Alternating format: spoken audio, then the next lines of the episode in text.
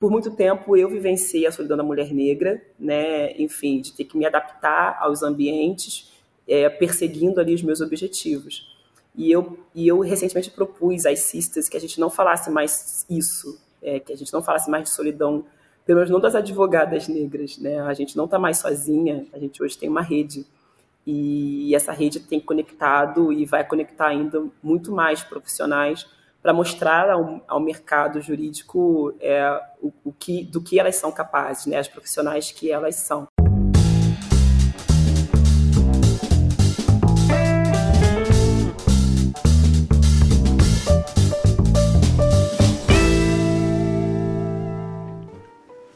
Olá, seja muito bem-vindo, muito bem-vinda ao LecCast. Eu sou Márcio Calai e no episódio de hoje nós vamos falar sobre o movimento Black Sisters in Law, um movimento importante, defendido, fundado pela Dione Assis, que será a nossa entrevistada. Ela é advogada e fundadora do movimento e eu já vou trazê-la para que a gente possa conversar.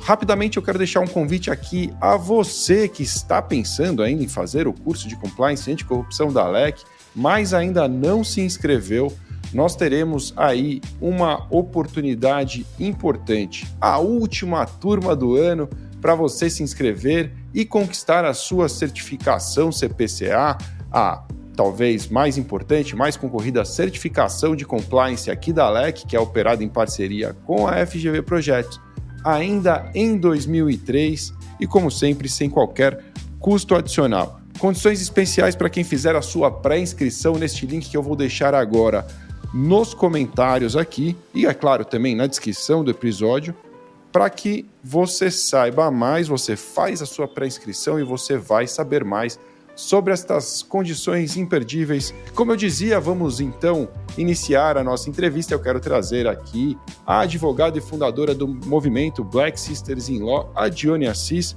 para bater um papo conosco. Johnny, obrigado por ter aceitado o nosso convite. É um prazer recebê-la hoje aqui no LecCast. Olá, Márcio. Olá a todos os nossos ouvintes. O prazer é todo meu. Estou muito feliz com essa oportunidade. Johnny, eu estava te falando quando a gente se encontrou aqui. Eu conheci o trabalho que você desenvolve, né? Ainda muito por cima, quero conhecer muito mais hoje aqui. Quando eu vi uma publicação do trabalho que vocês estão fazendo juntas com o, o pessoal do Jurídico Sem Gravata, o, o Gian, que é coordenador do nosso curso é, de, de proteção de dados aqui na LEC, ele publicou uma foto e vocês estão com um grupo desenvolvendo aqui um, um curso de gestão para advogadas, é isso, né? Exato, aqui na Black Sisters in Law, depois eu vou ter a oportunidade de contar com um pouco mais de detalhes como é que o projeto começou e em que momento ele se encontra hoje. Claro. Mas esse curso foi um curso de gestão estratégica para departamento jurídico, é, lecionado, né, enfim, oferecido pelo Jurídico Sem Gravatas, em parceria com o Desengravata, é, e foi específico para as integrantes da Black Sisters in Law, que trabalham em departamentos jurídicos de empresas. Que legal.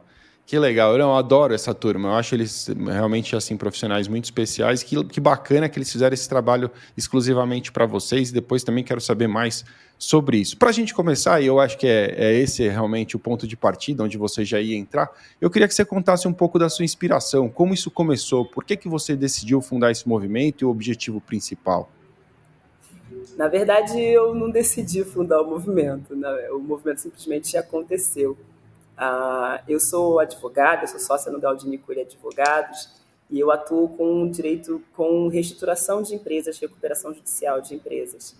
E por conta disso eu integro uma rede internacional de mulheres que atuam nessa área. É uma rede que inclui não só advogadas, mas também outras profissionais, como economistas, promotoras, magistradas.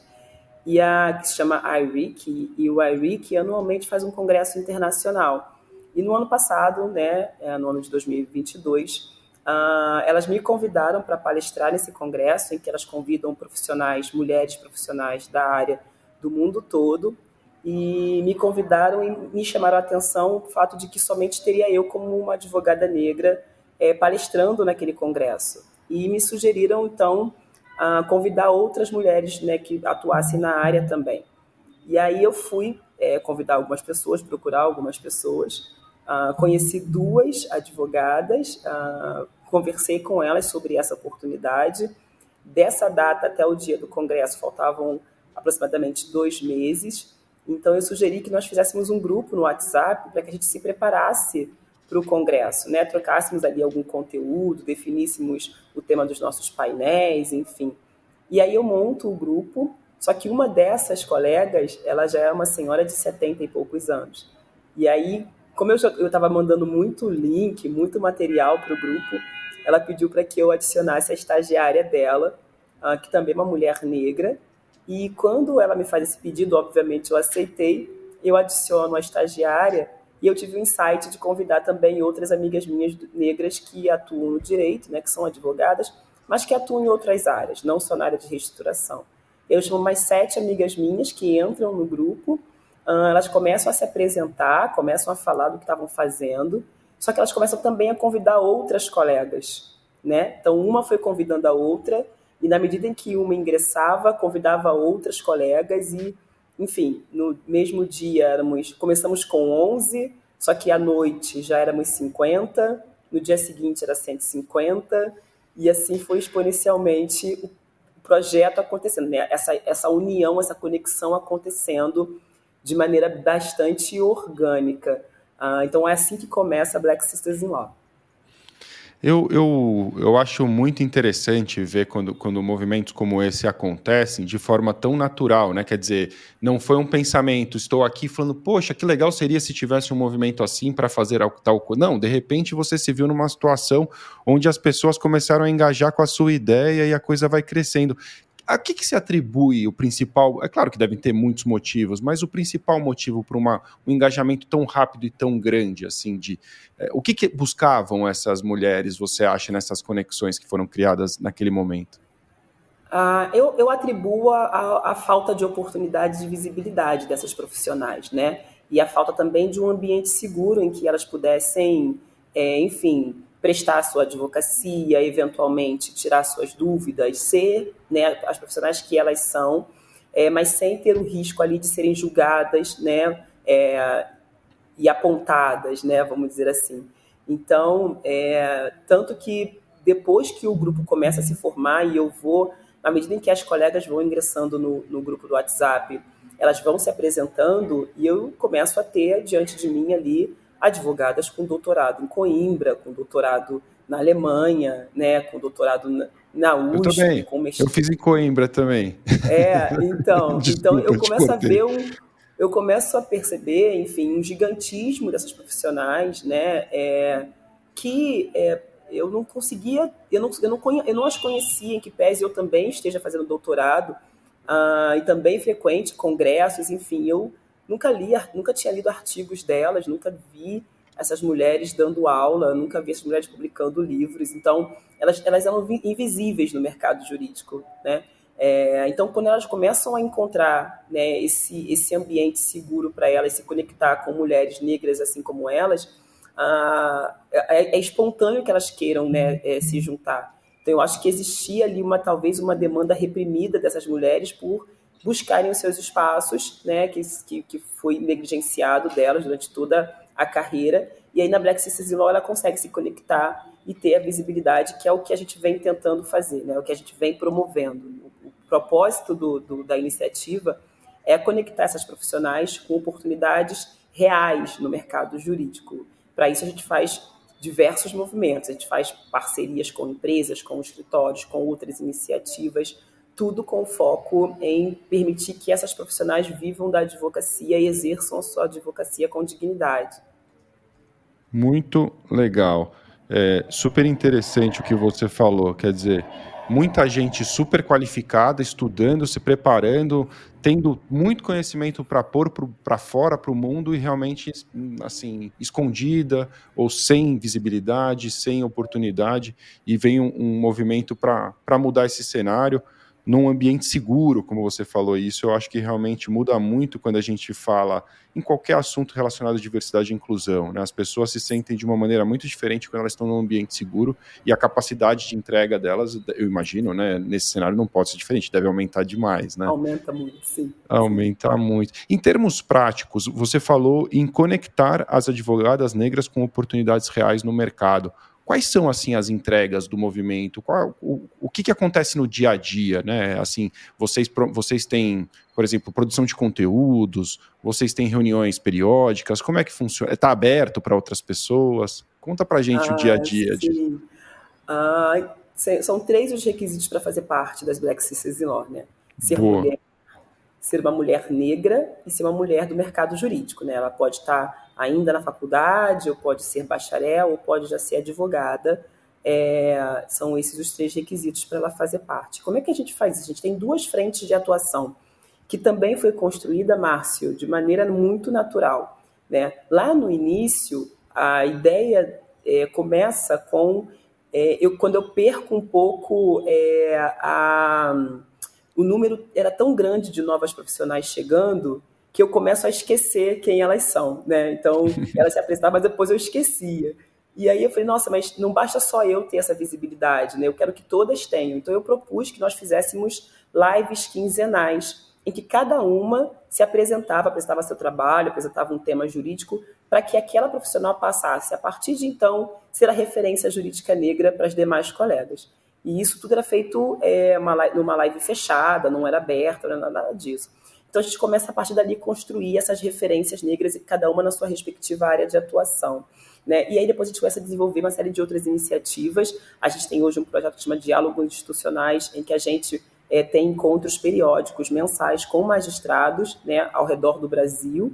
A gente teve, inclusive, um encontro com o ministro Joaquim Barbosa, a gente teve um encontro com o ministro Faquim, a gente teve vários encontros com desembargadores e juízes do Rio, de São Paulo, uh, de Brasília, em Brasília, uh, Minas Gerais, Ceará. A gente tem um próximo encontro agora na Bahia, tudo conectando essas profissionais com o Poder Judiciário. A gente tem uma iniciativa também que se chama As Especialistas, em que as, as Sisters, que é como a gente se chama, elas, elas se reúnem por área de atuação e elas têm um encontro quinzenal entre elas com alguém do mercado algum, alguém referência no, naquele mercado em que elas atuam. Então, a gente tem hoje as sisters tributaristas, tem as sisters uh, do direito digital, e a gente vai ampliando para cada uma das áreas do direito.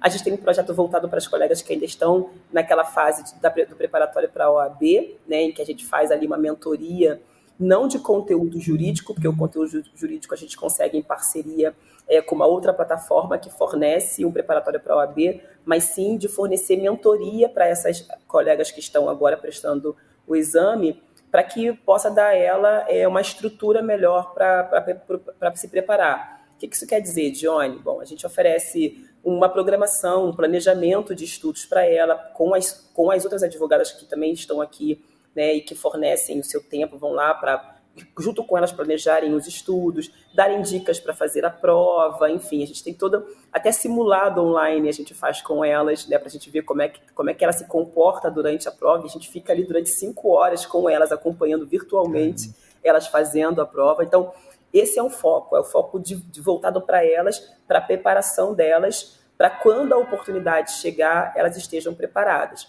E que oportunidades são essas? E aí é o ponto 2 desse projeto. São as parcerias que a gente celebra com escritórios uh, e empresas.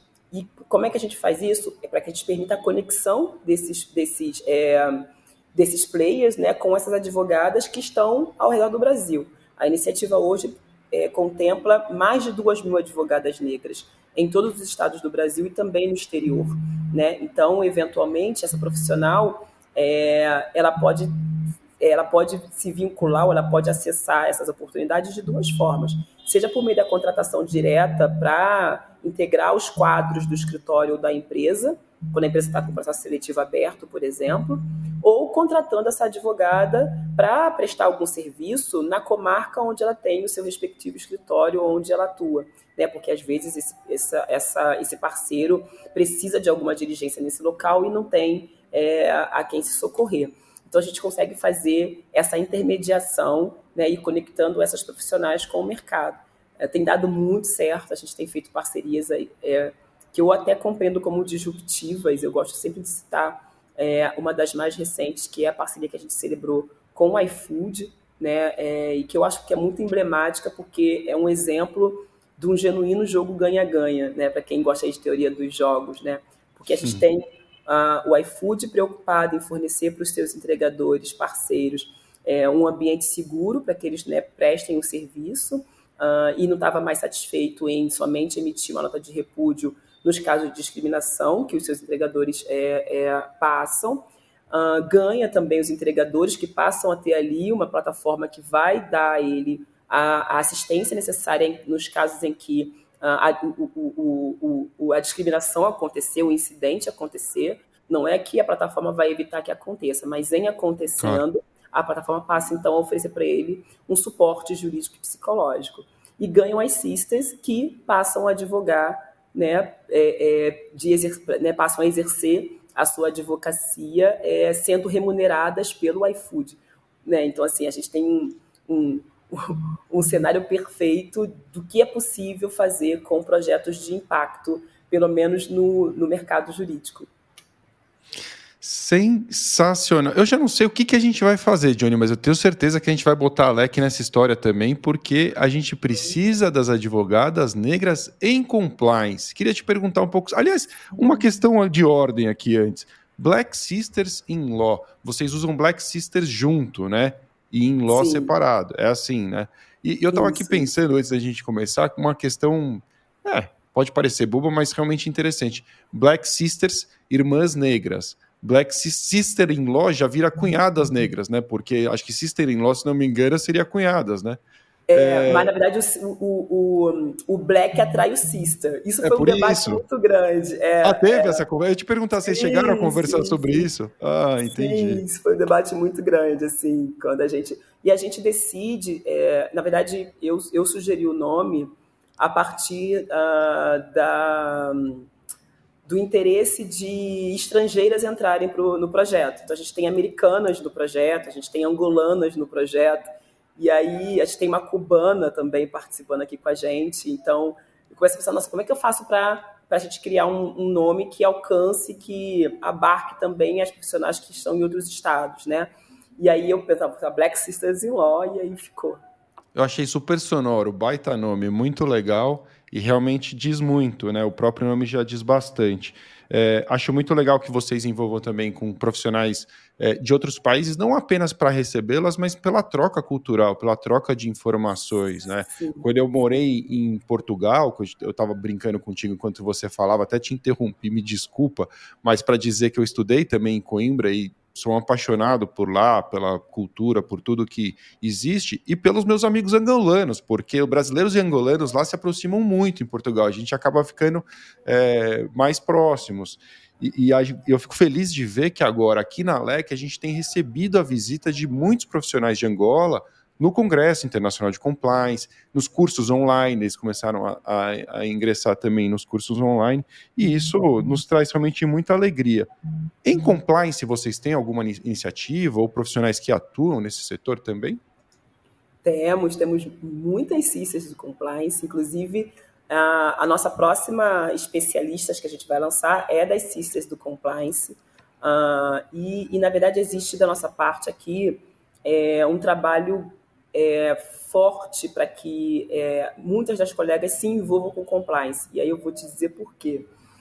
Quando as colegas elas ingressam no projeto, elas preenchem um Google Forms, né? E aí, por meio desse Google Forms, eu consigo extrair as principais informações da profissional, tanto das principais comarcas, né, ou áreas do direito em que elas atuam, como também um pouco da vida acadêmica delas, né, se elas estão fazendo alguma especialização, estão no mestrado, no doutorado. E a partir daí eu consigo filtrar a colega e indicar para o é, parceiro quando ele, quando ele apresenta para a gente algum tipo de demanda. Claro. Uh, por conta disso, eu também consigo extrair ali um perfil das sisters, né? Óbvio que a gente tem colegas ali de todas as áreas do direito, direito desportivo, arbitragem, tudo. Mas eu consigo extrair um perfil dessa profissional uh, que está hoje fazendo parte do projeto. Então, eu estou falando de uma advogada uh, negra, que é, é, ela é jovem, ela tem entre 28 e 33 anos de idade, e ela atua basicamente em quatro áreas do direito. Ela atua no direito previdenciário, no direito criminal, no direito civil né, e no direito trabalhista. E aí eu lembro que, na medida em que elas ingressavam no grupo e se apresentavam, me chamava muita atenção que essa apresentação se repetia muito, né? E eu conversei com algumas delas para entender e foi fácil de entender, né? A gente está falando de áreas do direito que estão mais próximas da realidade delas, em que elas conseguem advogar assim que se formam. Então, uma demanda que está dentro de casa, uma demanda que está no vizinho, que está na família, né? O que a gente está querendo, mas assim, e, eu, eu sempre converso com elas, né? É, não é problema nenhum você, elas escolherem essas áreas do direito. Qualquer área do direito, do direito é legítima, obviamente. Mas o problema é que não são elas que escolhem essas áreas, são essas áreas que surgem para elas como as, as únicas opções de exercer a advocacia. E aí sim a gente está diante de um problema. E o que eu tenho sugerido para essas colegas? Né? Elas estudarem compliance.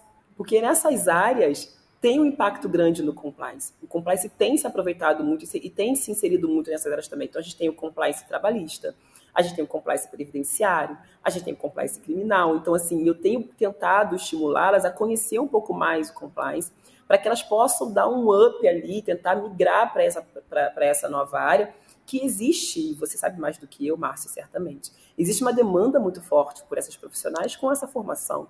Né? E eu acho que as sisters podem muito bem se aproveitar disso, né, dessa onda e, e surfá-la.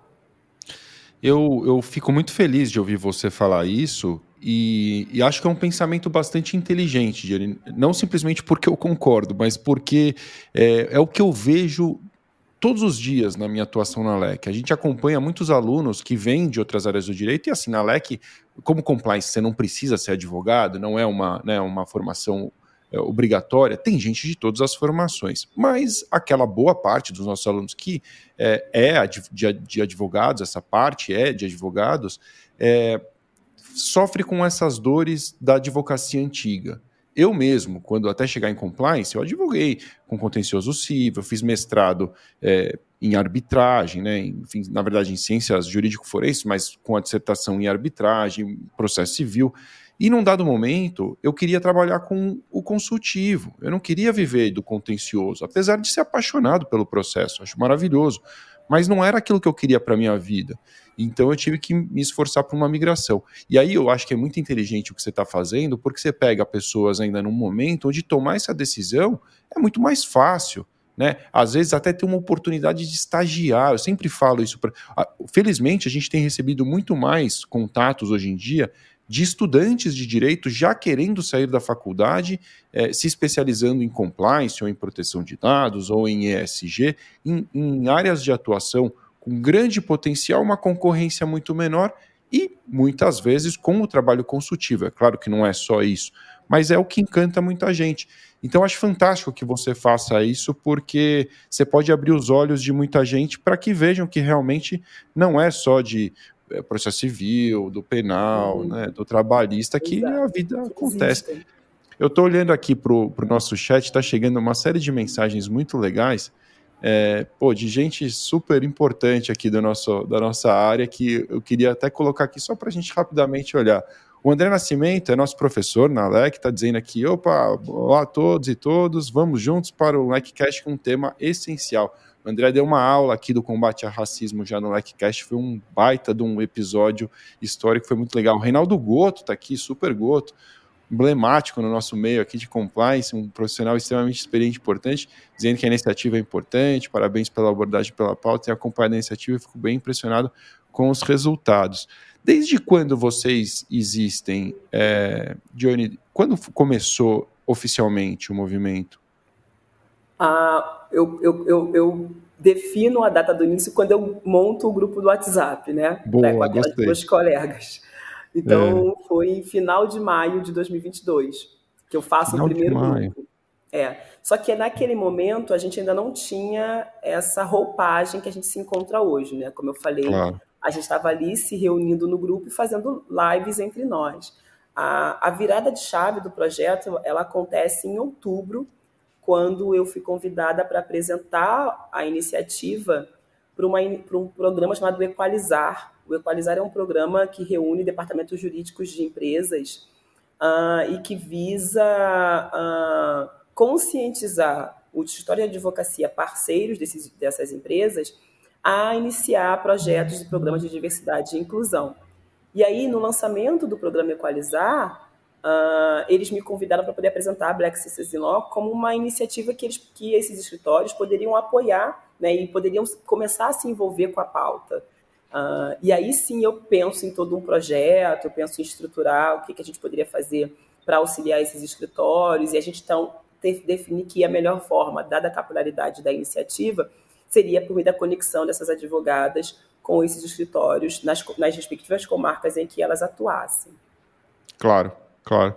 Mas interessante, né? Um movimento que ainda é novo e que já tem tanta, tanto espaço é, importante, né? Tanta gente já por dentro conhecendo. É, realmente é um, é um crescimento rápido, o que demonstra que vocês devem estar fazendo um grande trabalho, eu tenho certeza. Trabalha bastante. Queria te perguntar do trabalho, se você tem alguma história legal para contar para a gente. Você fala assim, uma história de transformação. Eu sei que você deve ter várias, mas é, tem alguma que você pode compartilhar com a gente para dizer assim: olha, isso realmente foi algo transformador? Ela, a pessoa chegou ao, ao grupo de tal forma, a gente agiu dessa forma, acolheu e o resultado foi realmente transformador. Ah, tem várias, tem várias histórias. é, eu fico muito contente assim quando eu ouço a colega é, um, que elas se emocionam muito quando elas chegam no grupo, né? Quando elas se conectam conosco, elas se, elas se emocionam muito. E a ideia que a gente tem é, é de uh, destravar essas mulheres para que elas possam ocupar os seus espaços no mercado, para que elas possam se entender enquanto profissionais né, é, competentes, capacitadas para o exercício da advocacia que elas se prestam. Né? Então, é, o tempo todo a gente tenta fortalecer sempre esse tópico. E aí a gente começa a fazer então essas conexões acontecerem. E às vezes essas conexões vão vai para muito além do que a gente imagina. Então, a gente já consegue colocar colegas em grandes empresas, né? É, em grandes cargos em empresas que a gente nem nunca imaginou que a gente fosse conseguir fazer essa conexão e que para a empresa também foi uma a grata surpresa, porque falou, nossa, que bom que eu encontrei na rede de vocês né, essa possibilidade é, de, de conectar e achar essa profissional e trazê-la para cá. Né? Então a gente está muito feliz é, com, com isso, assim, com a concretização de, do que a gente se propõe a fazer. A gente tem, eu tenho, a gente é muito pragmático, né? Eu, eu, eu confesso que isso é, vem um pouco de mim, assim, né? Então eu gosto muito de ver resultados. Eu, não, eu acho que é bacana ficar debatendo, mas a gente precisa colocar as coisas em prática. Como é que a gente consegue efetivamente fazer essa transformação acontecer? E aí a gente consegue, consegue medir isso por meio dessas realizações, que de repente tem colegas recebendo é, valores, como por exemplo, uma colega que fez uma, uma sustentação oral em Salvador, em que o escritório pagou 700 reais para que ela fizesse a sustentação oral. Pode parecer pouco, pode parecer muito, dependendo da pessoa, mas para ela foi um valor exorbitante que ela nunca ganhou na vida dela para fazer uma sustentação oral. Então, assim. Que é, legal. É, é dessa, é, é, é, desse intercâmbio que a gente está falando, sabe? Assim, é dessa conexão que a gente está falando. E que, de fato, ao final, todo mundo sai ganhando, não é verdade? Porque para além do serviço jurídico que é prestado por uma profissional capacitada, você tem algo que de fato impacta, né? Então a gente fica muito contente com isso, assim, de tantas colegas que já que estão hoje no mercado e que ingressaram em grandes empresas e que nunca é, nunca pensaram que um dia poderiam nem ao menos serem convidadas para para entrevista e hoje estão lá trabalhando, enfim, mostrando o seu trabalho. Eu, eu acho isso realmente algo que transforma e, e, como eu aprendi com o André, que segue aqui nos acompanhando, mandando outras mensagens, ele, eu lembro que no episódio que nós conversamos, ele dizia assim: pô, Kalai, é, para um moleque negro, ele não, não ter ali um super-herói, um super-herói, né? Um, uma imagem é, de um super-herói negro era muito difícil, porque, pô, Superman né, branco, o Batman branco, então, de repente, Pantera Negra, vem, vem uma coisa que transforma, faz com que ele possa olhar, opa, eu também posso ser o super-herói aqui. E de certa forma, eu acho que vocês fazem esse trabalho.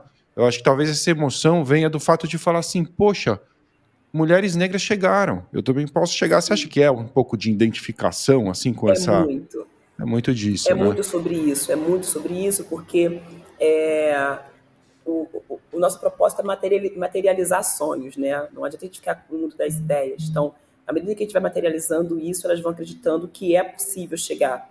E também existe, obviamente, toda sorte de colegas nas suas diversas fases da vida profissional. Então, desde a colega que está no estágio, a colega que tem 20, 30 anos de carreira e que pode contribuir muito para essa profissional que está começando e está iniciando a sua carreira hoje. Pode encurtar caminhos, né? Então, a gente tem feito, tem tentado fazer isso. A gente, esse final de semana, passou por uma imersão, né, onde 50 advogadas negras, é, colegas que vieram do Rio, colegas de São Paulo, colegas do Espírito Santo, de Minas Gerais, Brasília, Salvador, 50. Fomos todas para São Paulo numa imersão de três dias para pensarmos a nossa advocacia do futuro. Né? A gente teve a companhia da, da Alexandra Lojas, que é ex-consuleza francesa, que veio né, participar com a gente. A, a Rachel Maia também, uma, uma das maiores executivas do Brasil, a única mulher CEO, a primeira mulher CEO negra no Brasil. A Ana Minuto, que é uma coach incrível também, que, que tem apoiado muito também a nossa iniciativa.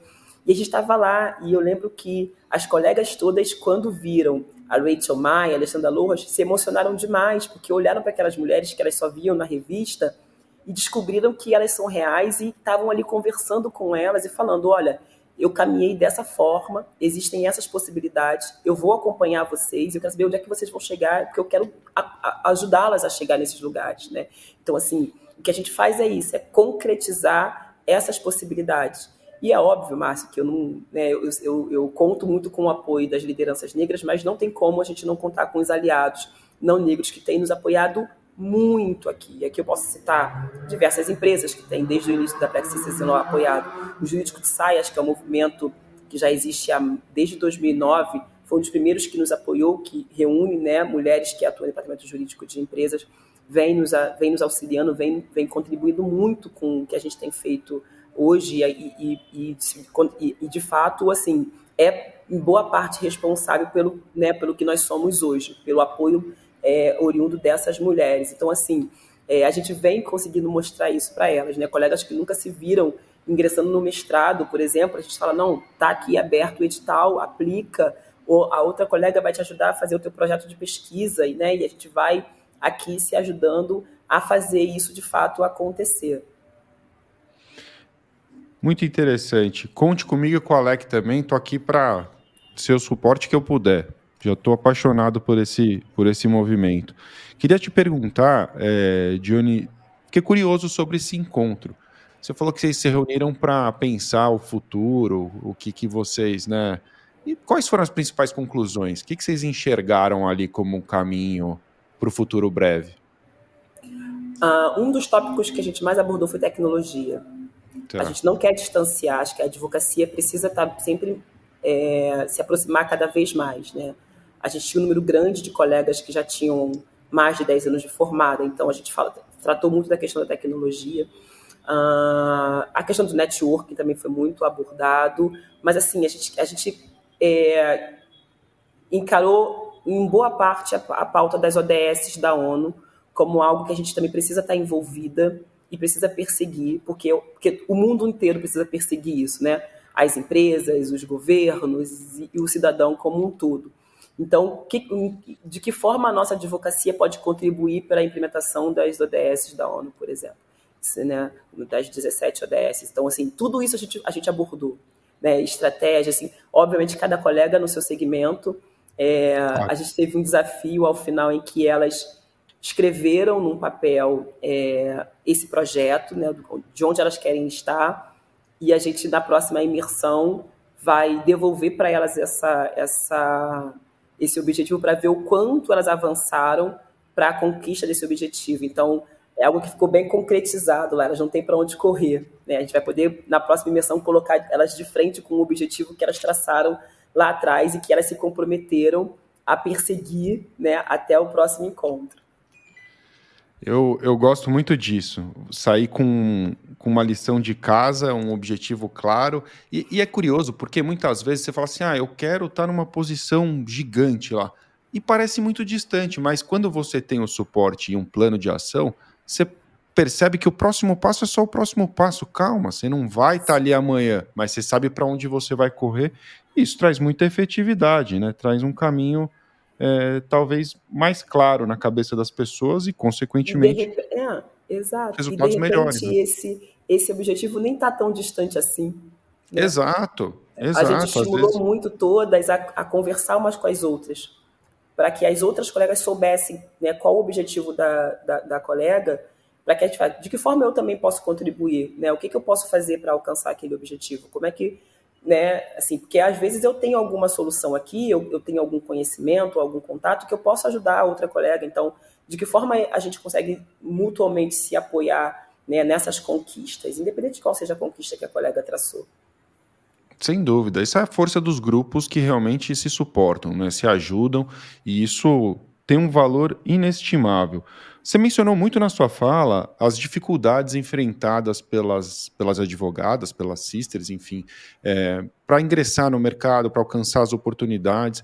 Mas eu queria que você contasse um pouquinho mais o, quais são é, efetivamente essas dificuldades. Por exemplo, eu, em algumas situações, já percebi que é, advogados que, né, e aí falo como advogado que sou também, né, mas não, apesar de não atuar mais, mas me lembro da minha fase de estudante eu fiz uma Mackenzie, felizmente consegui ingressar no Mackenzie, então tinha uma posição confortável, de certa forma, nos processos seletivos.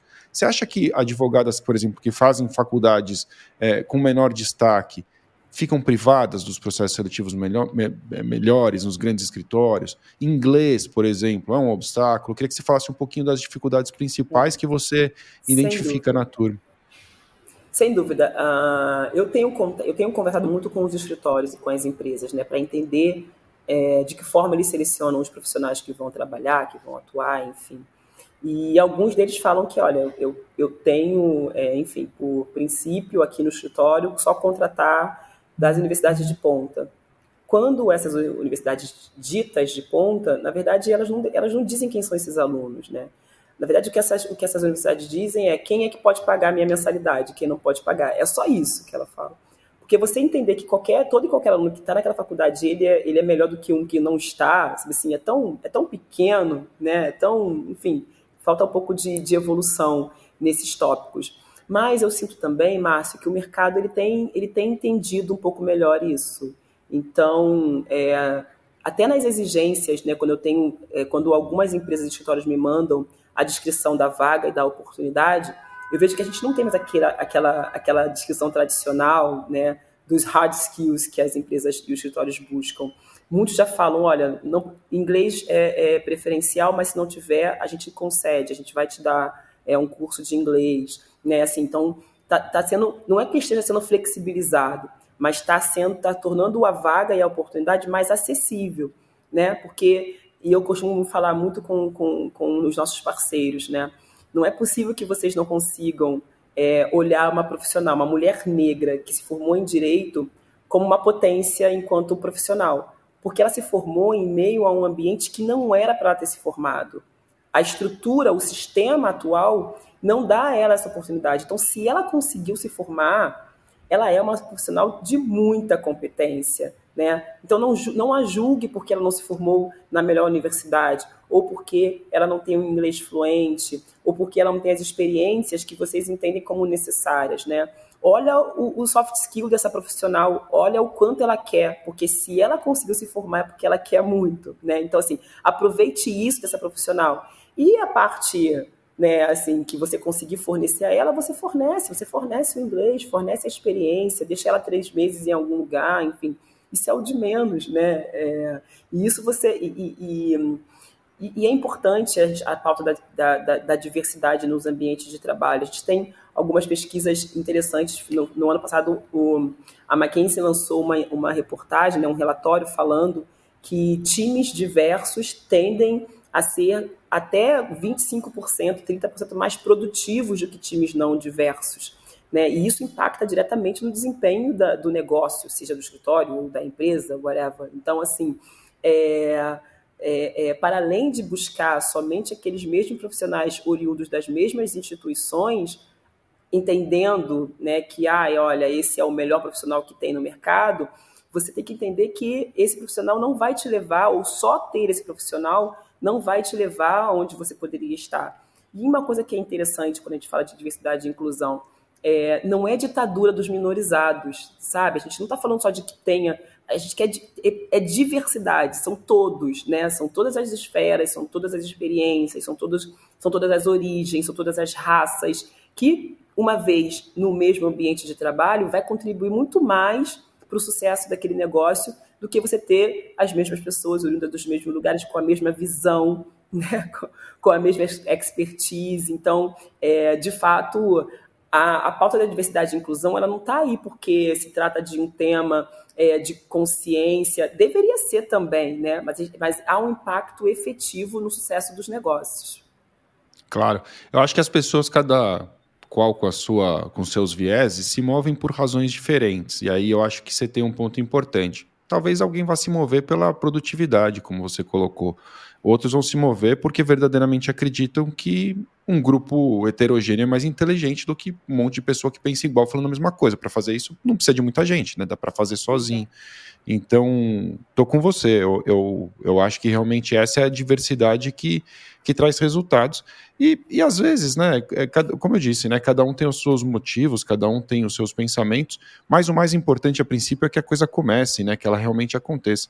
E aí os benefícios vão aparecendo, os resultados vão aparecendo, e quem é mais cético, né, ou de alguma maneira pensa de forma diferente, acaba se convencendo. Queria te per perguntar um pouco sobre você mesmo, além do movimento. Quais são os sonhos, assim? O que, que você, se você pudesse eleger um sonho em tudo isso que você vem vivendo, nessa transformação, no movimento, das coisas que estão acontecendo, mas a Dione mesmo, o que, que você sonha em alcançar é, com tudo isso, né? com, com essa história na advocacia e também o movimento, seu objetivo? Uh, eu não gosto da palavra sonho.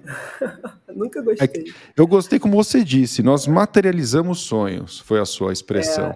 É, é, Aí fica eu melhor. Não gosto né? da palavra sonho é porque sonho parece uma coisa tão distante, inalcançável, né? Então, eu, eu tenho metas, né? Eu Boa. desde o início, desde o início da minha vida profissional, que eu posso, eu posso definir que eu, eu comecei a pensar no direito aos 13 anos, quando tive a oportunidade de, de visitar o Tribunal de Justiça e presenciar uma sessão de júri, né? Que meu padrasto trabalhava no tribunal. Então, eu olhei aquele ambiente e eu fiquei hipnotizada, né? Eu fiquei encantada com tudo aquilo. Eu falei, e o juiz, que era é, amigo do meu padrasto, ele me mostrou todo o tribunal e eu fiquei encantada, assim. E a partir daquele momento eu, eu, eu queria entender o que, que era e ele me definiu quem eram os personagens do, né, da, do júri. E eu perguntei a ele quem ele era, né, qual era a função dele. E ele disse que ele, ele iria julgar, que ele era o juiz. E eu gostei daquilo, né? Eu gostei daquele status dele. Eu falei, então eu quero ser juíza. E eu botei isso na minha cabeça e perguntei para ele como é que eu faria, né? Ele falou que eu tinha que fazer faculdade de direito e eu comecei a reproduzir isso como se fosse um mantra até entrar na faculdade de direito. E esse é um ponto interessante. É, eu sempre gosto de falar que eu sou eu sou fruto de um sistema de oportunidade. É por isso que eu acredito tanto nisso. Uh, eu consigo entrar na faculdade por conta de um convênio da Educafro, que é uma ONG liderada pelo Frei Davi. A Educafro é uma ONG que visa inserir jovens negros e brancos carentes nas universidades.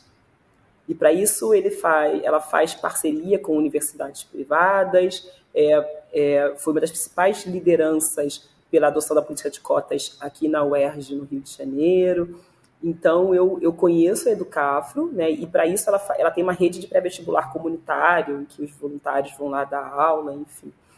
E por causa da Educafro, né, que há 40 anos vem fazendo isso, já impactou mais de 100 mil jovens, eu consigo ingressar na primeira turma de Direito da FGV. Uh, ah, e eu faço FGV, me formo, me graduo pela FGV, faço mestrado na FGV, é, depois eu queria ser juíza, é, mas eu já tinha desistido de ser juíza, mas eu tinha também a ideia do, da escola da magistratura que ficou muito na minha mente, Uh, eu tinha visitado a Emerge uma vez, achei aquele ambiente fantástico, falei, eu vou estudar aqui.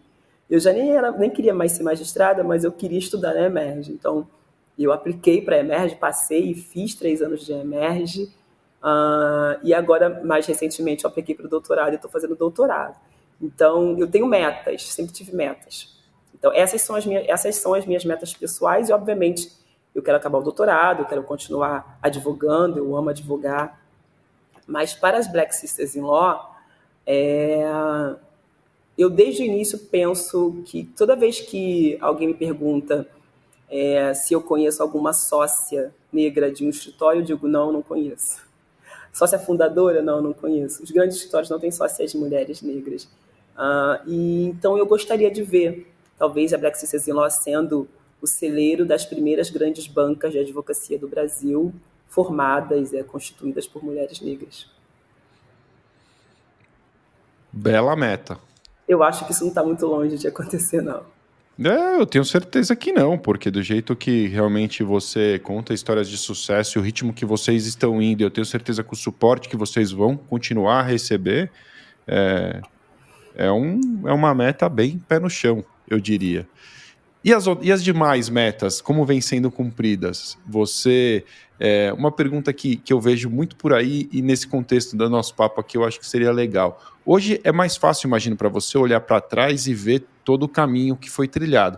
Mas eu tenho certeza que você não era. É, ou tenho certeza, não, eu imagino, vai, vamos reformular. Que você não tinha essa, essa convicção toda que você tem hoje sobre a sua alta capacidade de cumprir metas. Dá para ver que você é realmente uma pessoa bem objetiva.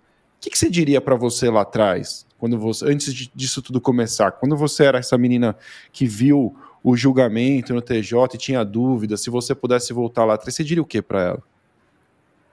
Ah, mas é porque eu sempre tive muito claro, eu sempre tive, tive tudo muito claro na minha frente, né? É. E eu traço o caminho, eu traço a estratégia que eu vou buscar. Ah, mas isso não quer dizer que eu que eu realize tudo. É, e claro. tá tudo bem também, né? Quando, quando eu não... E eu, e eu, eu, eu tiro o máximo possível daquilo que eu estou vivenciando, assim, de todas as minhas experiências, né? Eu sempre tento trazer para um lado positivo, retirar aprendizagem, aprendizados daquilo. Então, é... mas eu sempre... Mas eu também não sou muito... É no mundo da imaginação, eu sou, eu sou muito concreta. Então, quando eu defino alguma coisa, eu sei que aquilo é alcançável, sabe? Assim, eu, eu, eu defino uma estratégia para alcançar, porque eu sei que aquilo é alcançável. Eu não sei qual o melhor caminho, eu vou começar a traçar os caminhos, eu não sei o tempo disso, eu espero que seja rápido, porque eu sou uma pessoa bem rápida, assim, eu gosto de fazer as coisas bem rápido. Mas é, eu defino a estratégia e vou. De alguma forma ou outra, eu vou acabar conseguindo.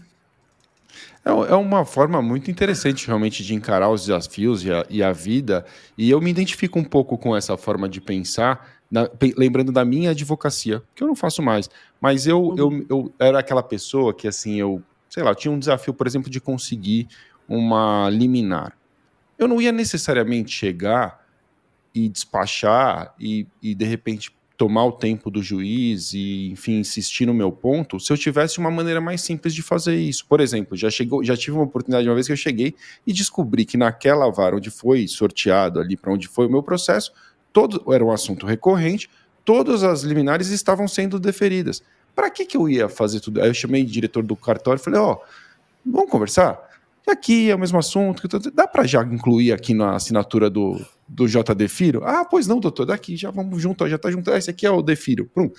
Então, assim, em segundos eu consegui uma liminar que talvez, se eu fosse realmente pelo caminho mais difícil ou mais clássico ou mais óbvio, é, levasse mais tempo. E eu me identifico muito com isso. Eu vou jogando o jogo conforme o jogo aparece para mim para alcançar um objetivo que eu tenho lá na frente. Eu acho que esse é um pensamento é. bastante útil, né? Mas eu também sou muito sóbria, sabe? Então, é.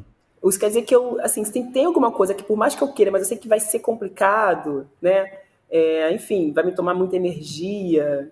Eu, ai, não vou me preocupar tanto com isso. vou focar numa coisa que eu, que eu acho que eu vou conseguir, de fato, concretizar, sabe?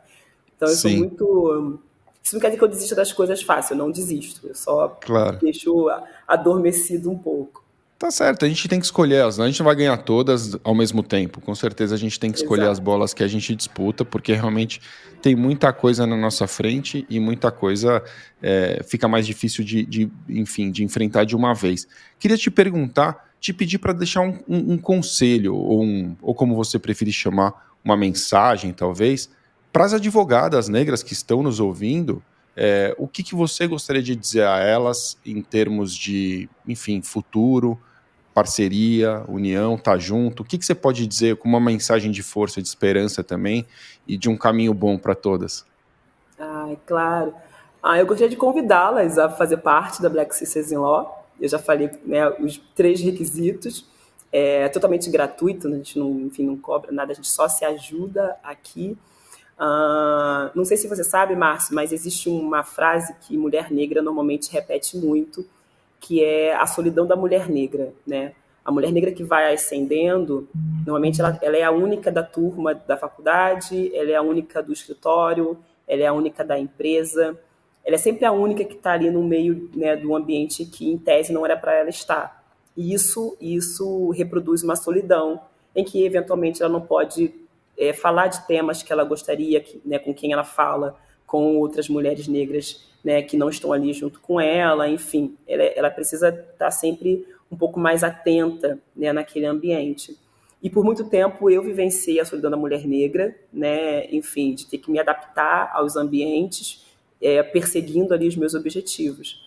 E eu, e eu recentemente propus às sisters que a gente não falasse mais isso, é, que a gente não falasse mais de solidão, pelo menos não das advogadas negras, né? A gente não está mais sozinha, a gente hoje tem uma rede e essa rede tem conectado e vai conectar ainda muito mais profissionais para mostrar ao, ao, mercado jurídico é, o, o, que, do que elas são capazes, né? As profissionais que elas são. Então eu queria muito deixar essa mensagem, essa, essa advogada negra que está hoje, né? Agora é, me ouvindo e que eventualmente está sozinha, quero dizer que ela não está sozinha mais, que existe aqui essa rede que está aguardando por ela ansiosamente. Maravilhoso, que mensagem sensacional. Eu não conhecia essa, essa, obviamente eu não conheço essa realidade e obrigado por ter trazido isso. Acho que é uma mensagem importante não só para as advogadas negras, mas para as demais pessoas que estão nesse ambiente uhum. e podem hum, se atentar. Pô, é a advogada negra, ou enfim, a profissional negra que está ali, é a única nessa, nessa, nesse contexto, e isso pode a deixar numa situação de se sentir sozinha. Será que eu também não sim. devo ser mais acolhedor? Então, acho sim, que é um pensamento sim. que ensina a muita gente, e eu acabei de aprender algo mais, e eu te agradeço por isso. Eu te esqueci de, de, perguntar alguma coisa que você ainda gostaria de colocar, nosso tempo está terminando, mas eu tenho, assim, eu, eu, fiz um monte de pergunta aqui, escolhi talvez as principais que eu tinha, mas eu queria te dizer isso. Tem algo mais que, devo, que você gostaria de responder e não foi perguntado? Ah, ah, tem tanta coisa que eu acho que a gente pode falar, né, sobre projetos, sobre iniciativas, sobre o que a gente pode Diga. fazer. Conta quero pra gente. Então. Quero convidar Boa. você, quero convidar nossos ouvintes que estão aí a conhecerem a Black Sisters in Law, a se conectar com a gente. A gente tem feito tanta coisa bacana, sabe? É, cada reunião que eu apresento a Black Sisters in Law, a gente sai com né, uma imensidão de oportunidades, de ideias, né, para fazer com que esse projeto, com que essas mulheres de fato sejam impactadas, sabe? É, então eu quero fazer esse convite. Eu eu adoraria poder apresentar para quem está ouvindo aqui a gente com mais detalhes o que, que a gente está fazendo. Boa.